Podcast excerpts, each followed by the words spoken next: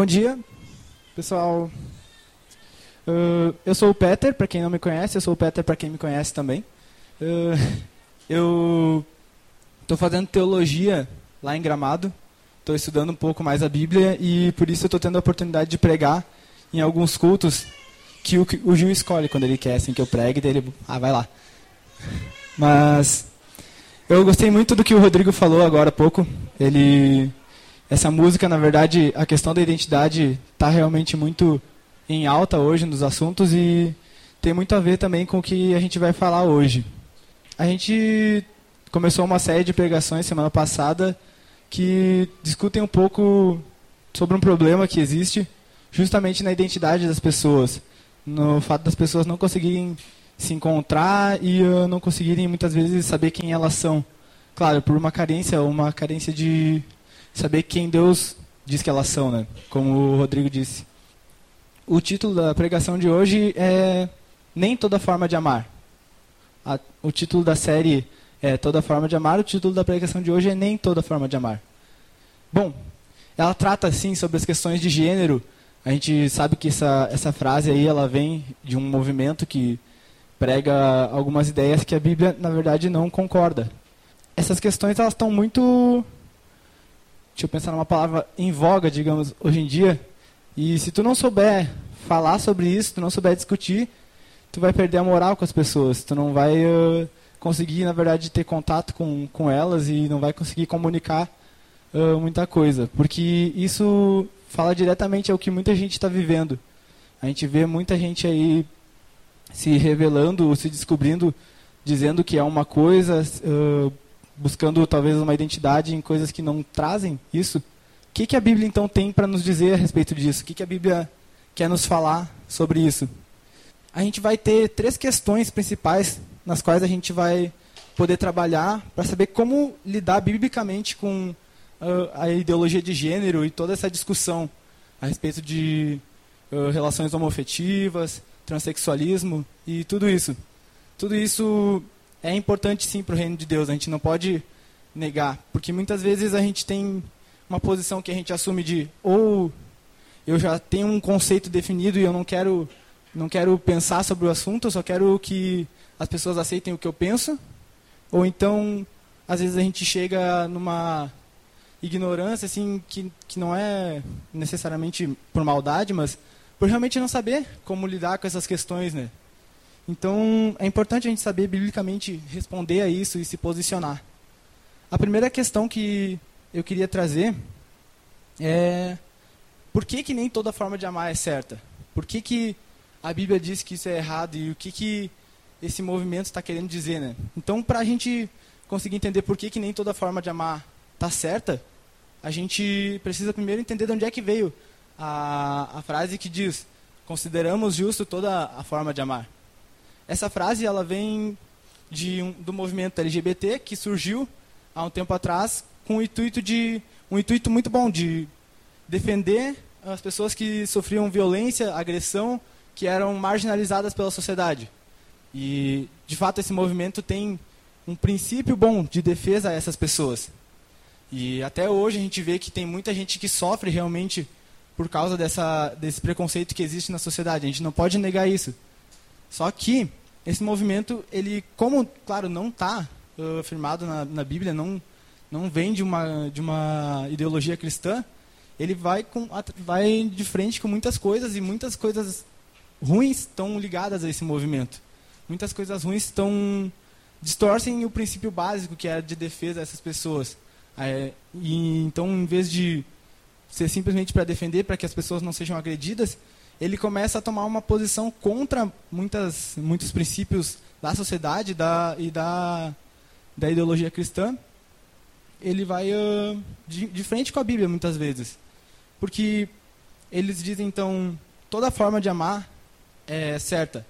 É, um certo, é uma frase até um pouco meio sacana, porque eles usam a palavra amor, assim, tipo, é uma coisa bonitinha, uma coisa que faz as pessoas abrirem a mente para isso, né, abrirem o coração já que fala de amor, todo, ninguém acha que amor é ruim.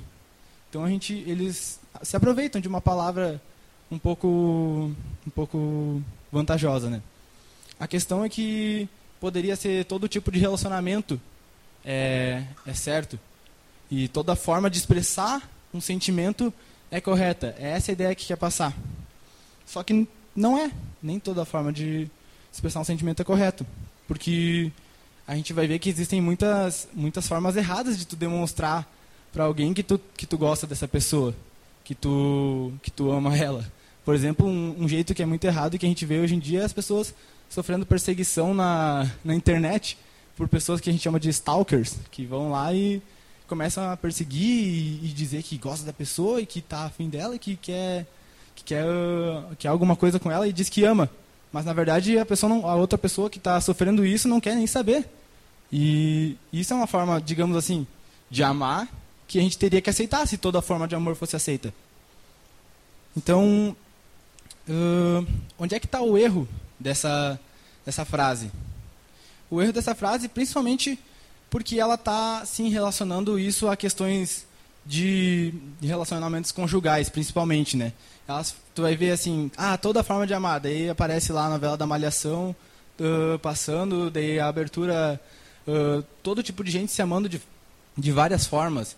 Aí tu vê o avô com a criança, tu vê os amigos se batendo palma e tal, mas uh, eles estão querendo falar assim de uma, de uma conotação sexual, de uma conotação conjugal a respeito de que uh, não só o casamento não é apenas para homem e mulher casados, o sexo não é só para homens e mulheres casados, mas é para todo tipo de pessoa em qualquer momento da vida.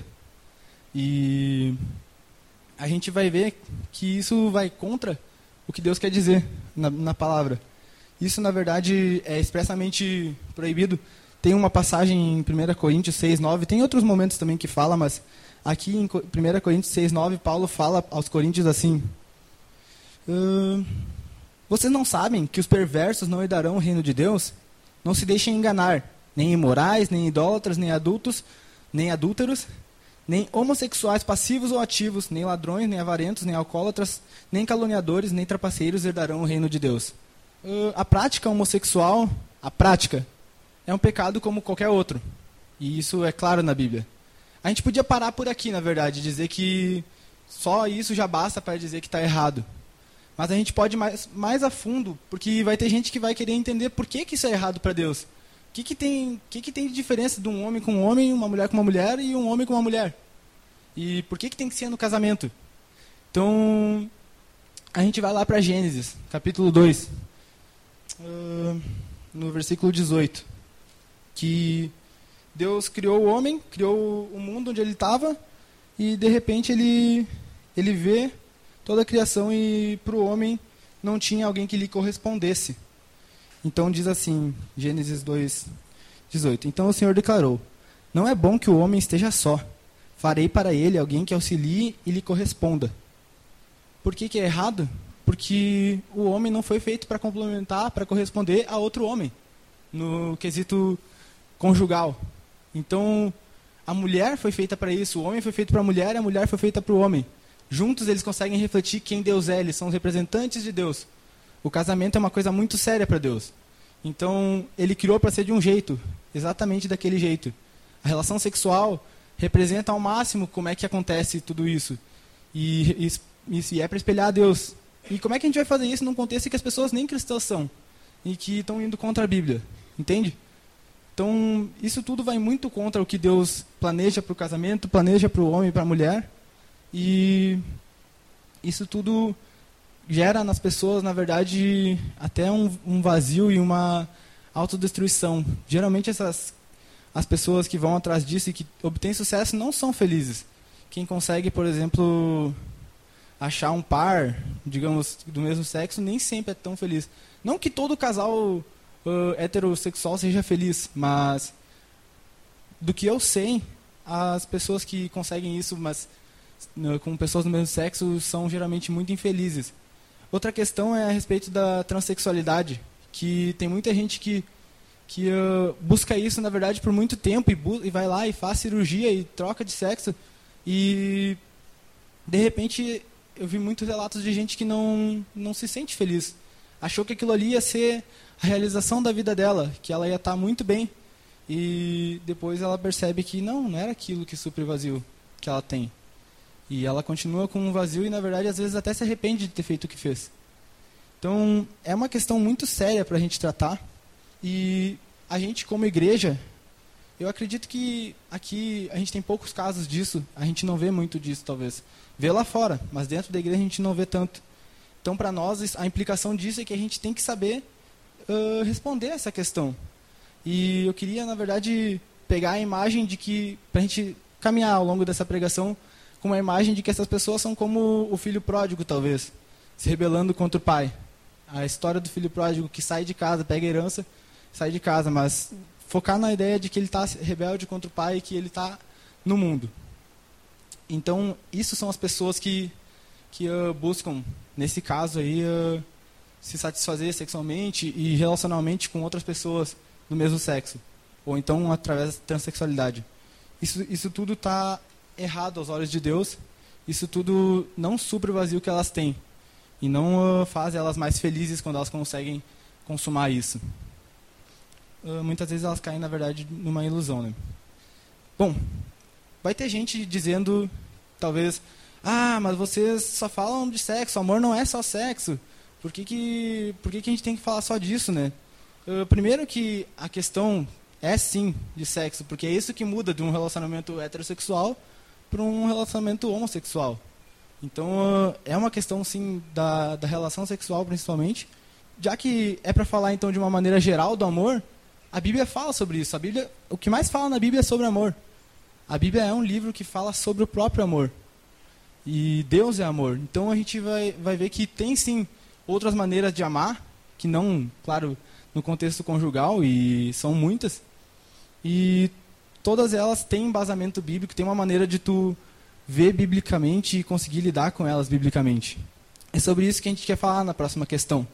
A próxima questão é então, qual é a forma certa de amar? Ou quais são as formas certas de amar? A questão é que, tirando o que vai contra a Bíblia, é certo amar. Então a gente tem aí essa questão de é proibido o relacionamento homoafetivo por questões que a gente já viu por quê, a gente então, a gente, então tem a liberação para fazer aquilo que não vai contra a Bíblia. É simplesmente uma maneira de proteger essas pessoas. Como é que a Bíblia orienta a cada um desses tipos de amor? Isso está escrito lá em, em João, João 15, 12, do versículo 12 ao versículo 13. Quem quiser abrir, fala o seguinte: O meu mandamento é este Jesus falando para os discípulos: Amem-se uns aos outros como eu os amei. Ninguém tem maior amor do que aquele que dá a sua vida pelos seus amigos. Todo verão e todo inverno tem uma temporada de acampamentos lá na Campiserra e em Gramado, onde eu estudo. E eu auxilio lá como voluntário. E numa das temporadas a gente tinha um copo promocional que estava escrito essa frase, esse versículo, ninguém tem maior amor pelos seus amigos do que aquele que dá a vida por eles. E tinha justamente o desenho de um, um coração, simbolizando o amor, e uma cruz. E entre eles um, símbolo, um sinal de igualdade, mostrando que o sacrifício de Cristo demonstra exatamente o que, que é o amor. O amor, em sua base, é a autodoação. O amor, em sua base, é a autonegação em favor do outro é tu se dar, é tu se doar para uma pessoa. E como a exemplo do que Cristo fez, ele foi até o final, ele foi até o limite do, da autodoação. E Deus entre si, ele sempre se amou desse jeito. Ele sempre se autodoou as três pessoas da Trindade. E ele diz para nós, cara, amem-se uns aos outros como eu amei vocês. Não apenas amem, mas amem do jeito certo, amem do jeito que eu amei vocês. Me doando, me entregando a gente vai ver que as instruções, até no casamento, para o homem é amar a mulher se entregando por ela como Jesus se, se entregou pela igreja. E da mesma forma a gente tem que se submeter uns aos outros. Isso é o amor que se, se doa, se entrega, se nega para si mesmo. Isso é uma coisa que o mundo não consegue entender. Isso é uma coisa que na, na, cultura egoísta do nosso mundo não, não fecha. Porque o amor que o nosso mundo tem é um amor que dura até a outra pessoa me incomodar. É até a outra pessoa uh, olhar torto e fazer alguma coisa que me desagrada. Você vai ver que as pessoas vão dizer assim, cara, vai atrás do que te faz feliz, não, não, não perde tempo com gente que não quer o teu bem. E foi justamente o contrário do que Jesus fez. Jesus veio para um monte de gente que não estava nem aí para ele. para um monte de gente que estava a fim de crucificar ele na cruz. Entende? Então, é uma loucura pensar isso. É uma loucura pensar que a gente está aqui para amar as pessoas da maneira que Jesus amou elas, se entregando, dando a nossa vida por elas. Inclusive, isso é uma coisa que não é presente em nenhum casamento fora da igreja, não só homofetivo ou, ou desse, do, desse movimento.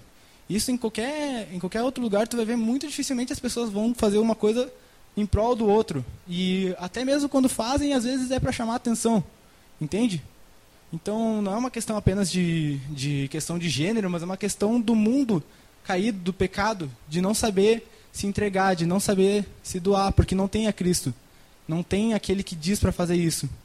E é realmente difícil lidar com isso, falar que é certo se doar, quando a lógica do mundo diz que não, que não é para fazer isso, né? Então, a gente, como igreja, para aplicar isso para a nossa vida, a gente tem que olhar para essas pessoas e Cara, uh, esse é o jeito certo de amar. A gente tem a instrução.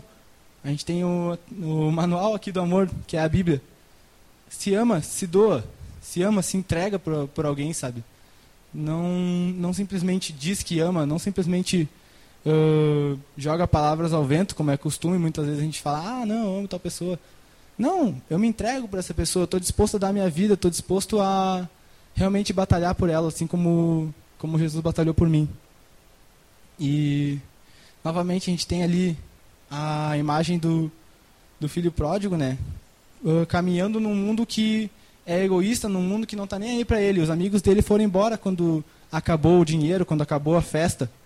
E muitas vezes são as pessoas assim no mundo, tentando encontrar valor em coisas que não, tão, não têm valor e tentando encontrar amor num mundo que é egoísta. O egoísmo também é uma das coisas que é contrária ao amor. E aí está o filho pródigo, aí está as pessoas buscando o amor em algo que não vai realizar elas. Então, a gente já está caminhando aqui para o nosso final. Mas tem um último ponto que eu acho que. A última questão, na verdade, sobre esse assunto, eu acho que para nós é talvez a mais importante para saber lidar com isso. E ela está dizendo a respeito de como é que a gente lida com essas pessoas na prática. Porque a gente viu aqui primeiro que é errado. A gente sabe dizer para elas que é errado.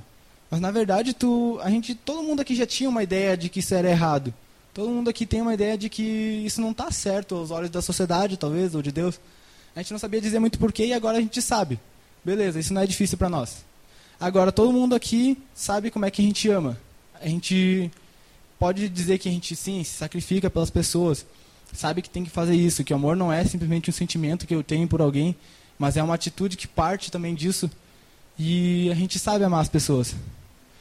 Só que uma coisa que pega bastante, talvez para nós, numa cultura cristã que a gente tem, que não necessariamente tá tá certa, é como é que eu vou lidar com uma pessoa que é assim, toda torta, uma pessoa que não se encontra, uma pessoa que chega na igreja toda diferente, com opiniões, com pensamentos que, que, os quais eu não concordo, e essa pessoa vai entrar na igreja e eu vou receber ela como, sabe?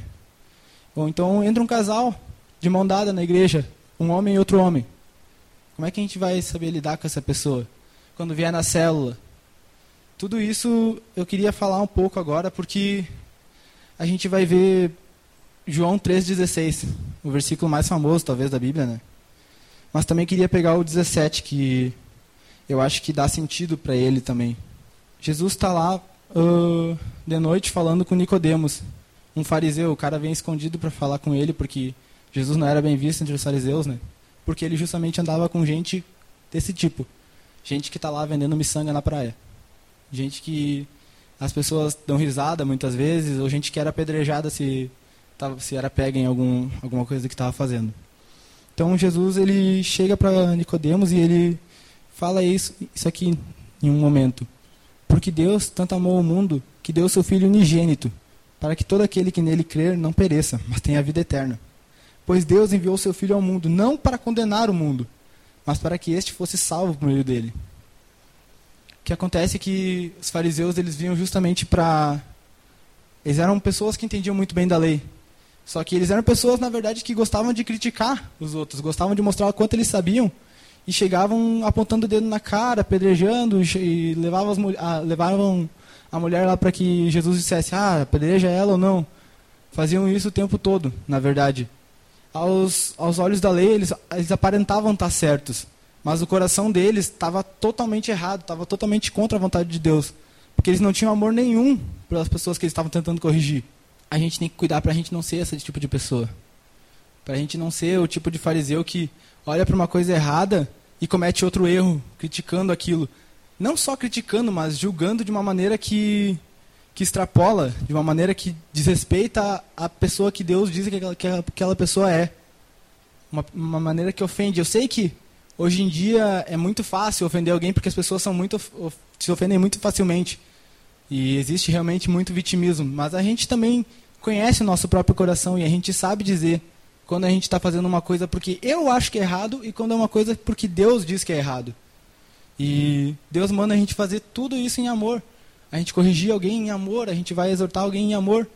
Mas aqui Jesus ele está dizendo: eu vim para a Terra agora nesse momento para salvar as pessoas. Não é um momento de julgar. As pessoas não têm como se salvar sozinhas.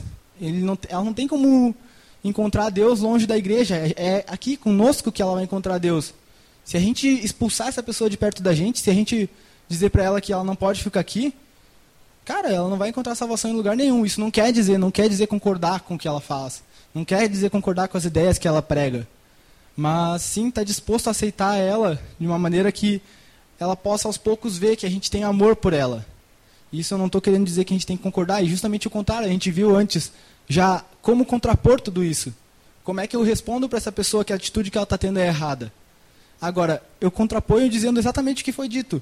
Olha, Deus criou homem e mulher, Deus criou isso. Tu pode sentir atração por outra pessoa, tu não necessariamente precisa uh, consumar isso. Essa é a maneira certa de corrigir. Não, cara, tu está errado, sai daqui. Tu é nojento, tu é promíscuo, vai embora daqui. Não, não é essa maneira que a gente corrige as pessoas. A gente tem que cuidar para a gente não se tornar uh, pessoas que estão aqui num clube de gente parecida. Que muitas vezes a gente acaba fazendo isso. Não, não assim pensando, ah, vamos nos separar das pessoas, né? Mas a, tem a tendência de acontecer. Isso não só aqui nessa igreja, em todas as igrejas a gente tem a tendência de fazer isso. Com tipos diferentes de pessoa, muitas vezes. E a gente vai ver que o mundo está acolhendo esse tipo de gente, está acolhendo o tipo de gente diferente. A gente tem que saber responder isso, a gente tem que mostrar que o amor de Deus é maior que o amor do mundo que o amor de Deus não depende daquela pessoa ser uma pessoa que vai a favor sim do que a gente está dizendo, mas sim o amor de Deus depende daquela pessoa querer entender melhor a Ele, querer conhecer mais a Ele e estar tá disposta a mudar por isso. Então, para fechar, pessoal, eu acho que a gente viu aqui como amar as pessoas, como é o jeito certo de amar. A gente viu que esse movimento LGBT e tantas outras siglas aí que aparecem depois disso, que até já perdi a conta, na verdade. Tudo isso veio com um princípio bom, mas tem coisas muito ruins, muito ruins e que precisam ser contrapostas pela, pela igreja, precisam ter uma resposta. E a gente tem que buscar, tem que tentar se atualizar. A gente não pode ser um, um povo alienado de tudo isso. A gente tem que saber como contrapor tudo isso, porque está errado. A gente então aprendeu como realmente amar um ao outro, que é justamente essa questão do sacrifício e isso tem que ser aplicado, sim, à maneira como a gente vai lidar com esse tipo de gente quando entrar na igreja. Não só a gente que mudou, que quer fazer mudança de sexo ou que tem um par do mesmo sexo, mas uh, pessoas que, que não tem nada a ver com a gente muitas vezes que não, não necessariamente praticam essas coisas. Esse tipo de gente também vai aparecer volta e meia na igreja. E a gente tem que estar tá chamando essas pessoas, não expulsando elas. Tem que estar tá mostrando para elas que o amor de Deus é para elas também. Então, eu queria orar para encerrar e que a gente pudesse estar levando isso para nossa semana, para nossa vida, na verdade, e pensar como é que a gente vai conviver com as pessoas lá fora, diferentes, e as pessoas que a gente já já conhece também, né? Tá, tá sabendo aplicar esse amor sacrificial de Cristo na vida uns dos outros. Querido Deus, eu te agradeço, Pai, por essa oportunidade de falar, Pai, porque o Senhor está aqui, Pai, falando a nós nos dizendo o que o Senhor quer para a nossa vida, Pai. Que a gente possa estar tendo sabedoria e principalmente, Pai, amor. Que o amor que a gente tenha por essas pessoas, Pai, possa ser mostrado possa ser vivo, Pai, e que a gente possa amar realmente todo tipo de gente, Pai. Não, não aceitando toda forma de amor, Pai, mas aceitando toda forma de pessoa, Pai, e tentando fazer que elas se pareçam mais contigo, simplesmente, Pai. Que a gente possa realmente estar tá buscando isso e que essas pessoas, Pai, possam ser as próximas batizadas, Pai. Que essas pessoas possam vir a te conhecer e querer declarar o teu nome, Pai. Que essas pessoas possam estar aqui na próxima vez, Pai. E é por elas que eu oro e é por nós, Pai, que o Senhor nos dê sabedoria e amor, Pai. Teu nome, Deus. Amém.